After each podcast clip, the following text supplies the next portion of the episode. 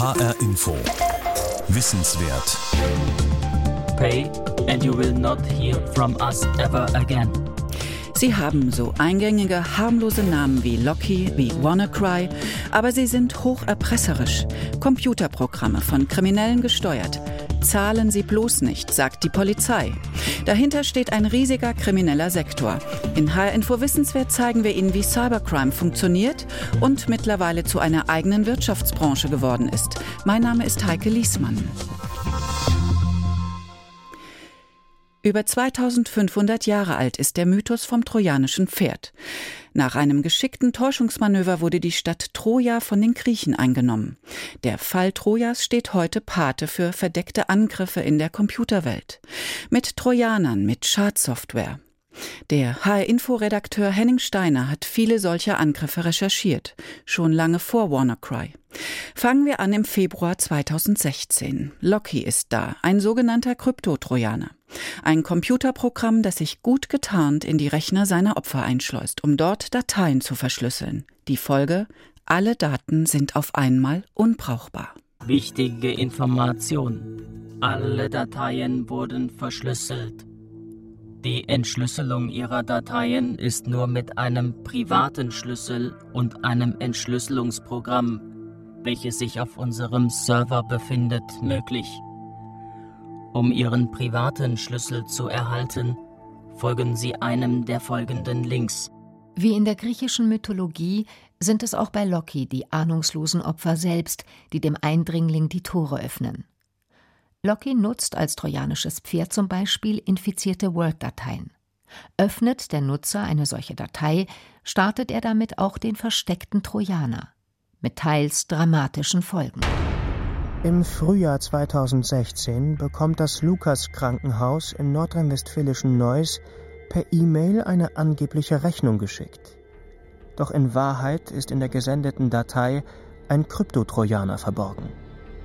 Einmal geöffnet, breitet er sich aus und beginnt Daten zu verschlüsseln. Am Ende sind hunderte Rechner betroffen und die Klinik wird urplötzlich vom digitalen ins Papierzeitalter zurückgeworfen. Ärzte und Pfleger haben keinen Zugriff auf elektronische Patientendaten mehr. Operationen müssen verschoben und schwerkranke Patienten an andere Kliniken verwiesen werden. Es dauert fast eine Woche, bis das Krankenhaus mit Hilfe von Polizei und IT-Experten langsam in den Normalbetrieb zurückkehren kann. Das Lukas-Krankenhaus kein Einzelfall. Unzählige Behörden, kleine wie große Firmen, Arztpraxen oder Buchläden, aber auch Privatpersonen sind schon Opfer von Kryptotrojanern geworden. Für Firmen kann das existenzbedrohend sein, zum Beispiel wenn sie nicht mehr auf Kundendaten zugreifen können. Für Privatleute geht es dagegen eher um ideelle Werte, etwa den Verlust der digitalen Fotosammlung. Und für die Täter geht es nur um eines, ums Geschäft mit Erpressung. Das Geschäftsmodell Kryptotrojaner besteht im Kern aus zwei Schritten. Schritt 1. Der Schädling wird möglichst breit gestreut. Er soll bei vielen Opfern Schaden anrichten, sprich die Daten verschlüsseln. Schritt 2. Die Täter versuchen, den Schaden zu Geld zu machen. Dazu bieten sie den Opfern einen Entschlüsselungscode an. Gegen Lösegeld, zahlbar in der digitalen Währung Bitcoin. Deshalb werden Schadprogramme wie Locky auch Ransomware genannt. Ransom ist das englische Wort für Erpressung. Wir präsentieren Ihnen eine spezielle Software. Locky Decryptor gibt Ihnen die Kontrolle über all Ihre verschlüsselten Daten zurück. Wie können Sie Locky Decryptor kaufen? Sie können mit Bitcoins bezahlen.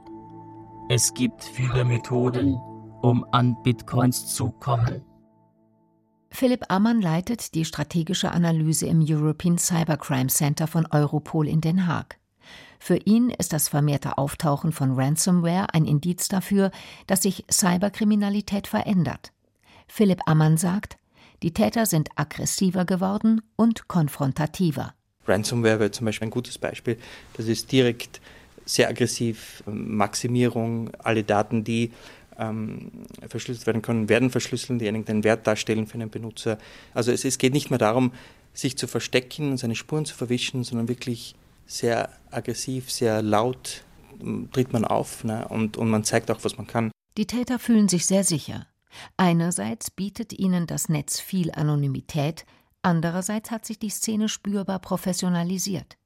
Es sind Experten am Werk, und die wissen, was sie tun und wie sie der Polizei ein Schnippchen schlagen können. Sie wissen relativ genau, was die, die Möglichkeiten und auch die, die Grenzen der Polizeikräfte sind.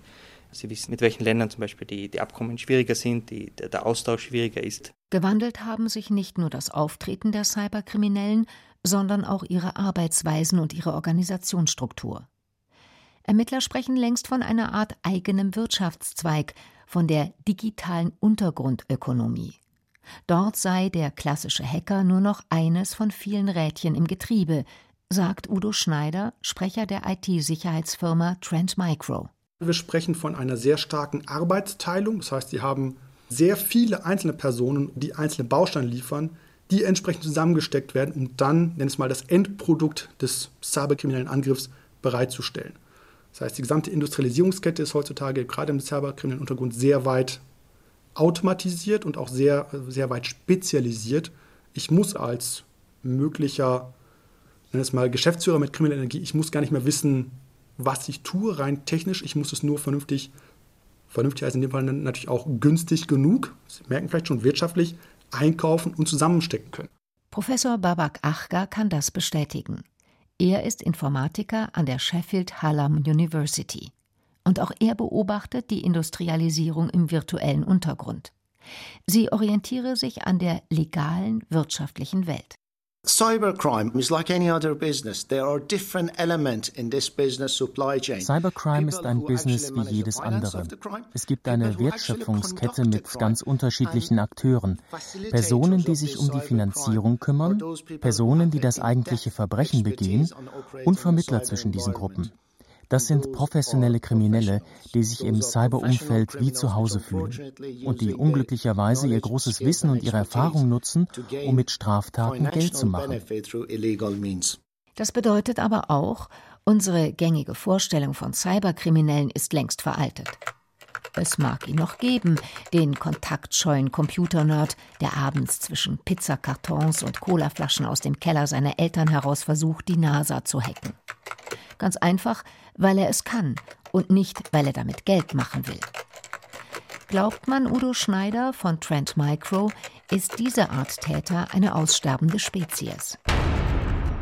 Weil einfach die Cyberkriminellen heute gelernt haben, wirtschaftlich zu denken, weil heute, wenn wir über Cyberkriminalität sprechen, es eine wirtschaftliche Kriminalität ist.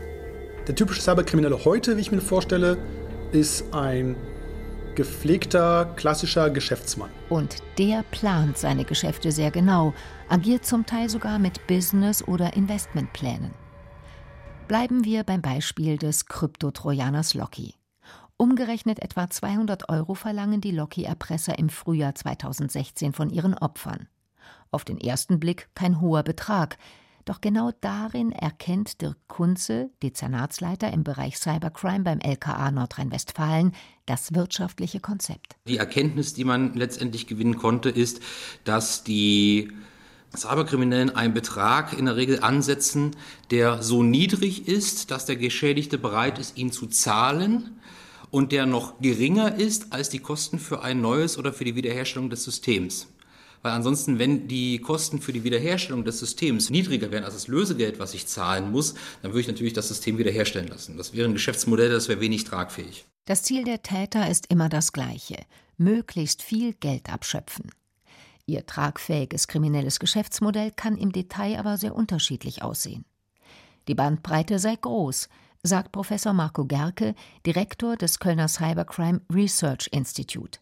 Er verdeutlicht das anhand zweier Erpressungsvarianten. Das eine sind diese sehr individualisierten Angriffe, bei denen die Täter dann aber auch einen Millionenbetrag fordern oder 100.000, 200.000, 300.000, 500.000 Euro. Das sind individualisierte, da lohnt sich auch dann das Investment für den, für den Täter. Das andere ist sogenannte Economy of Scale, da werden einfach Massenangriffe gemacht. Das bedeutet, wenn es mir gelingt, sagen wir mal, 10.000 Computer äh, zu infizieren und jeder bezahlt mir 50 Euro, dann habe ich auch 500.000 Euro. Ähm, das sind äh, zwei unterschiedliche Arten von Angriffen. Der kriminelle Hintergrund ist der gleiche, es geht um Erpressung. Erpressertyp 1 betreibt also viel Aufwand, um gezielt ausgewählte Opfer auszuspähen und anzugreifen. Zum Beispiel zahlungskräftige Unternehmen. Von ihnen verlangt er auf einen Schlag viel Geld. Erpressertyp 2 greift wie die Locky-Erpresser möglichst viele anonyme Opfer auf einmal an. Das Lösegeld bleibt bewusst niedrig. Hier macht es die Masse. In Hochzeiten infizierte zum Beispiel Locky allein in Deutschland mehrere tausend Computer, und zwar pro Stunde. Und Locky ist nur eines von unzähligen Schadprogrammen, die zeitgleich durch das Netz geistern und mit denen sogar Handel betrieben wird. Auf speziellen Untergrundmarktplätzen können sich Cyberkriminelle alles zusammenkaufen oder mieten, was sie für ihre Straftaten benötigen. Crime as a Service werden solche Angebote genannt. Und davon gibt es viele, sagt Fred Mario Silberbach, stellvertretender Leiter des Dezernats Lage und Analyse Cybercrime beim BKA. Sie können die Malware dort kaufen, die Schadprogramme. Sie können komplette ähm, Infrastrukturen zum Begehen von Straftaten bekommen. Also Sie können sich Finanzagenten anmieten etc. pp. Das macht es für uns äh, sehr gefährlich, weil dadurch inzwischen natürlich auch für den nicht geübten Cybercrime-Täter also der, der einfach keine Erfahrung hat zur Begehung von Straftaten, leider sehr viele Tatgelegenheiten inzwischen geboten werden, um in einem für ihn eigentlich unbekannten Feld Cybercrime-Straftaten zu begehen. Solche Untergrundmärkte liegen versteckt in den Teilen des Internets, die den meisten Usern verborgen bleiben. Denn das Netz der Netze können wir uns wie einen Eisberg vorstellen, der im Wasser schwimmt. Auf den ersten Blick ist nur die Spitze sichtbar. Das ist das, was wir finden, wenn wir eine Suchmaschine wie Google benutzen. Der viel, viel größere Teil des Netzes liegt aber, wie beim Eisberg, in den Tiefen verborgen. Deep Web wird der Bereich genannt. Nach außen abgeschottete Netze von Unternehmen, Forschungseinrichtungen, Behörden oder Regierungen gehören zum Beispiel dazu. Teil dieses Deep Webs ist aber auch das sogenannte Darknet, der finsterste Bereich des Netzes. Hier bewegen sich nur Eingeweihte, zum Beispiel auf Untergrundmarktplätzen, für die erneut die legale Wirtschaftswelt als Vorbild dient. Denn die Plattformen funktionieren nach den gleichen Mustern, mit denen Händler wie Amazon oder Auktionsplattformen wie eBay erfolgreich geworden sind. Udo Schneider von Trend Micro. Schauen Sie sich Auktionsplattformen an, schauen Sie sich Online-Versandhändler an, die Plattformen im Untergrund sehen genauso aus. Es ist teilweise exakt die gleiche Software. Also ob Sie über Ihre Shop-Software, ich sage mal jetzt Hundezubehör verkaufen oder Schadsoftware, die Shop-Software ist exakt die gleiche. Mit Bewertungen, mit, mit, mit Kommentaren, äh, mit Reviews der Produkte teilweise. Das heißt, das finden Sie genauso im Untergrund. Und in diesem Untergrund wird nahezu alles angeboten, was man sich vorstellen kann oder lieber nicht vorstellen möchte. Dabei geht es bei weitem nicht nur um Computerstraftaten. Beretta 92 mit 50 Schuss Munition. Pistole wird nur komplett zerlegt verschickt. Zum Beispiel im doppelten Boden eines Koffers für Musikinstrumente. Spionage-Trojaner kann heimlich Fotos mit der Webcam machen und Gespräche über das Mikrofon mithören. Online-Banking-Zugänge von verschiedenen Banken in unterschiedlichen Ländern. Auf allen Konten liegen zwischen 3000 und 6000 US-Dollar. 100 Ecstasy-Pillen, 220 bis 280 Milligramm, made in Holland. Falschgeld. Fünf 50-Euro-Scheine, drei verschiedene Seriennummern, kein Baumwollpapier. Wie in der realen Wirtschaft bestimmen auch in der Schattenwelt Angebot und Nachfrage das Geschäft. Es gibt sogar spezielle Services, um Käufern und Verkäufern ihre Transaktionen zu erleichtern. Die neue H-Info-Podcast-Serie Cybercrime gibt Einblicke in diese Schattenwelt. Mehr dazu gleich noch. Die Recherchen für diese Serie von Oliver Günther und Henning Steiner zeigen, dass ein Bereich in der Cyberkriminalität besonders stark vertreten ist. Henning Steiner. Cybercrime. Bei dem Wort habe ich lange an Attacken von Hackern gedacht. Und auch nur an die. Zum Beispiel an Phishing, Datenausspähung, ähm, Datenveränderung, Computersabotage. Also an Phänomene, die Oberstaatsanwalt Andreas May als klassische Cyberkriminalität bezeichnet. May leitet in Gießen die Zentralstelle zur Bekämpfung der Internetkriminalität, eine Außenstelle der Generalstaatsanwaltschaft Frankfurt. Und er hat mir erklärt, dass Cybercrime noch eine ganz andere Facette hat. Eine, die eben nichts zu tun hat mit Hackern oder Computerviren. Das ganz, ganz weite Feld ähm, der Verbreitung von Kinderpornografie. Die Verbreitung von Kinderpornografie. Auch das ist also Cybercrime. Das bestätigt mir auch Kriminaldirektor Jürgen Krahlmann. Er ist Referatsleiter im Bereich Cybercrime beim BKA und heißt eigentlich anders. Seinen echten Namen möchte er aber aus Sicherheitsgründen nicht so gerne im Radio hören. Kinderpornografie und Internet sind mittlerweile fast untrennbar verbunden.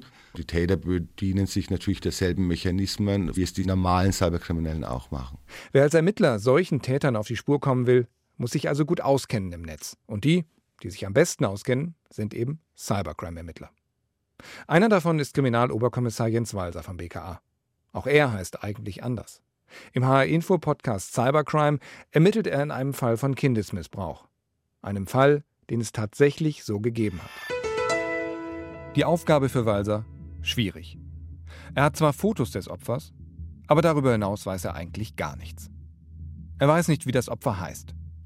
Er weiß nicht, wann die Bilder entstanden sind. Er kennt den Tatort nicht und er hat keinen Verdächtigen.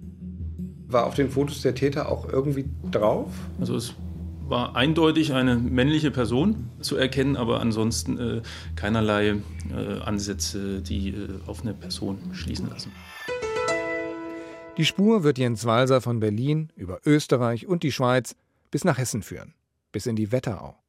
Für den Podcast hat er mir von diesen Ermittlungen erzählt. Von Höhen, aber auch von Tiefen. Denn die gab's auch. Am Ende wird er dennoch Erfolg haben. Dank Hartnäckigkeit, aber auch dank Glück.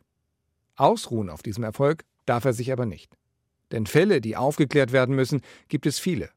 Sehr viele, sagt Oberstaatsanwalt Andreas May. Gerade im Moment werden wir mit kinderpornografischen Verfahren überschwemmt. Ähm, das Internet mit Verdeckungsmöglichkeiten, Verschleierungsmöglichkeiten, der Möglichkeiten, Daten auszulagern, hat dafür gesorgt, dass ähm, der Austausch von kinderpornografischen Dateien in einem Ausmaß angestiegen ist, das wir nicht erwartet haben. Eine beunruhigende Erkenntnis, die Oberstaatsanwalt Andreas May da formuliert. Er ist in der Podcast-Serie Cybercrime dabei und erklärt, wie die Ermittlungsbehörden bei Kinderpornografie vorgehen. Und wie einem BKA-Beamten das schier Unglaubliche gelingt. Er hat nur das Foto eines missbrauchten Mädchens an einem unbekannten See. Und den findet er. Und mehr noch. Hier ein Ausschnitt aus der H-Info-Podcast-Serie Cybercrime.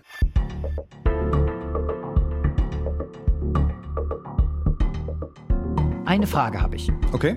Jens Walser hat den Tatort gefunden. In der Schweiz, hast du gesagt. Mhm. Aber wieso ist er sich denn so sicher, dass das Mädchen noch da ist? Ich meine, die Bilder hätten ja auch bei einem Urlaub in der Schweiz aufgenommen worden sein können oder bei einem kurzen Besuch. Also hundertprozentig sicher sein kann er sich tatsächlich nicht. Aber es gibt ein starkes Indiz, dass das Mädchen dort lebt, in der Nähe von diesem See. Und zwar? Der Täter hat das Mädchen mehrfach fotografiert an diesem See und zwar zu verschiedenen Jahreszeiten. Das können die Beamten wieder an der Vegetation erkennen auf den Fotos. Und deshalb vermutet Jens Walser, dass das Kind aus der Gegend kommt. Und der Täter vielleicht sogar auch. Was ich wirklich ganz spannend finde, so ein, ich sag mal, Cybercop wie Jens Walser kann seine Fälle dank Computer ja mehr oder weniger aus der Ferne ermitteln. Der findet ja zum Beispiel auch einen Tatort, ohne je da gewesen zu sein. Ja, das stimmt. Also bei einem Großteil der Spurensuche in diesem Fall wäre es wahrscheinlich auch egal gewesen, ob er im Büro arbeitet oder von zu Hause aus. Hauptsache er hat einen Computer und Internet. Da hat er ja was gemeinsam mit der Hackerin Anna. Ja. Wo arbeiten Sie? In einem Büro? Ich benötige auf jeden Fall gewisse Grundvoraussetzungen für eine optimale Arbeitsatmosphäre. Neben Monitor, Tastatur und einer guten Internetanbindung ist das subjektive Gefühl der Sicherheit entscheidend. Nur so kann ich mich gut konzentrieren. Mittlerweile habe ich mir mehrere solche Räumlichkeiten eingerichtet. Was macht für Sie dieses subjektive Gefühl der Sicherheit aus?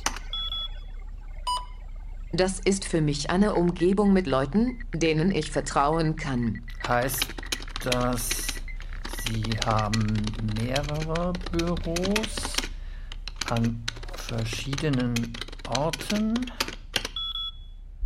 Korrekt. Ihr Arbeitsplatz eher ein Schreibtisch, ein Küchentisch oder ein Sessel?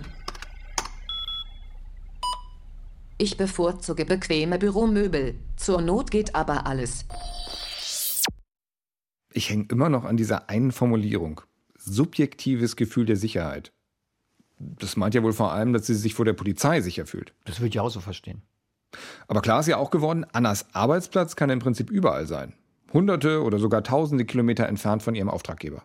Wie Oliver Günther und Henning Steiner in den neun Folgen der Podcast-Serie erzählen, das ist neu. Dialogisch, zugleich dokumentarisch, mit szenischen Abschnitten. Alle drei Geschichten sind real. Wir hören einmal die Tätersicht, die Hackerin Anna erlaubt uns Einblicke in ihre Welt, dann ist da die Ermittlersicht und außerdem gibt's noch den Fall eines gehackten Unternehmens und wie sich dieses Unternehmen mit Hilfe einer eigenen Hackerarmee erfolgreich wehrt. Alle Folgen sind bereits online. Cybercrime, ein Podcast von und in HR Info. Zum Runterladen auf cybercrime.hr.de. Auf dem Markt für Cyberkriminalität hat der Dienstleistungsgedanke Einzug gehalten. Die Konkurrenz ist groß und wer sich von der breiten Masse abheben will, braucht Renommee. Dazu gehört ein guter Service.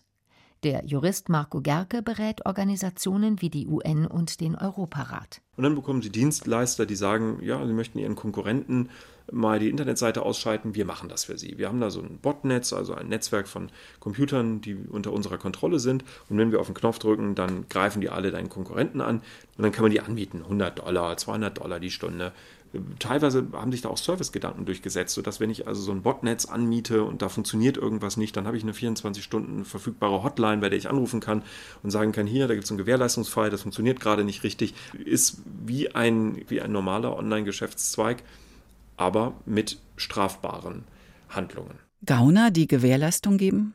Handelsplätze, Bewertungssysteme, Crime as a Service. Im Untergrund haben sich die illegalen Cyberaktivitäten so ausgeweitet, dass man von einem eigenen Wirtschaftszweig sprechen kann. Aber nicht nur die Polizei und die Ermittlungsbehörden sind auf dem Plan, auch die Wirtschaft, die legale Wirtschaftswelt reagiert jetzt. Ganz neu seit diesem Jahr auf dem Markt in Deutschland Cyberversicherungen. Wir hinken im Vergleich mit den USA zwar hinterher, aber die Sensibilität steigt durch Locky und WannaCry, sagt Jens Becker. Er ist Abteilungsleiter für technische Versicherung von der R&V in Wiesbaden. Hier zu hören bei der Abschlussveranstaltung zum H-Info Funkkolleg Sicherheit. Man geht davon aus, dass dieser Markt äh, immens wird und es wird davon gesprochen, die Cyberversicherung sei die Feuerversicherung des 21. Jahrhunderts. Interessant ist eine solche Versicherung zunächst für Unternehmen, aber auch Privatleute könnten sie in Anspruch nehmen. Versichert wird aber nur nach Beantwortung von vier zentralen Fragen. Noch einmal Jens Becker, der Versicherungsfachmann im Gespräch mit Henning Steiner. Haben Sie eine aktuelle Firewall? Ähm, machen Sie Backups und äh, prüfen Sie auch diese Backups? Äh, haben Sie immer die aktuelle Software auf dem äh, Rechner und sind Ihre Administratorenrechte beschränkt? Also nutzt nicht jeder in einem mittelständischen Unternehmen Administratorenrechte. Das sind nur vier Fragen und bei diesen vier Fragen ähm, stoßen wir teilweise schon auf Schwierigkeiten und äh, da wären wir dann auch wieder bei WannaCry. Wenn ich nämlich meine Patches gemacht hätte, dann wäre ich von WannaCry nicht gehackt worden oder nicht betroffen gewesen. Jetzt haben Sie gesagt, Sie stellen den Unternehmen Fragen. Was ist denn, wenn diese Fragen nicht zu Ihrer Zufriedenheit äh, beantwortet werden? Dann gibt es keine Versicherung? Ja, also wenn diese vier Grundfragen nicht zu unserer Zufriedenheit versichert, äh, beantwortet werden, gibt es keine Versicherung. Ja.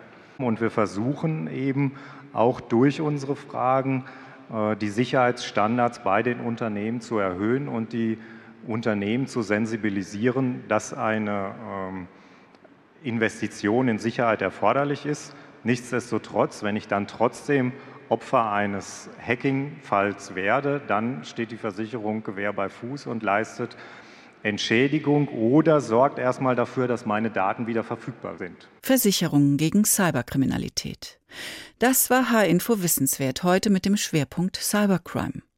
Diese Sendung gibt's zum Nachhören und Herunterladen auf hinforadio.de. Mein Name ist Heike Liesmann.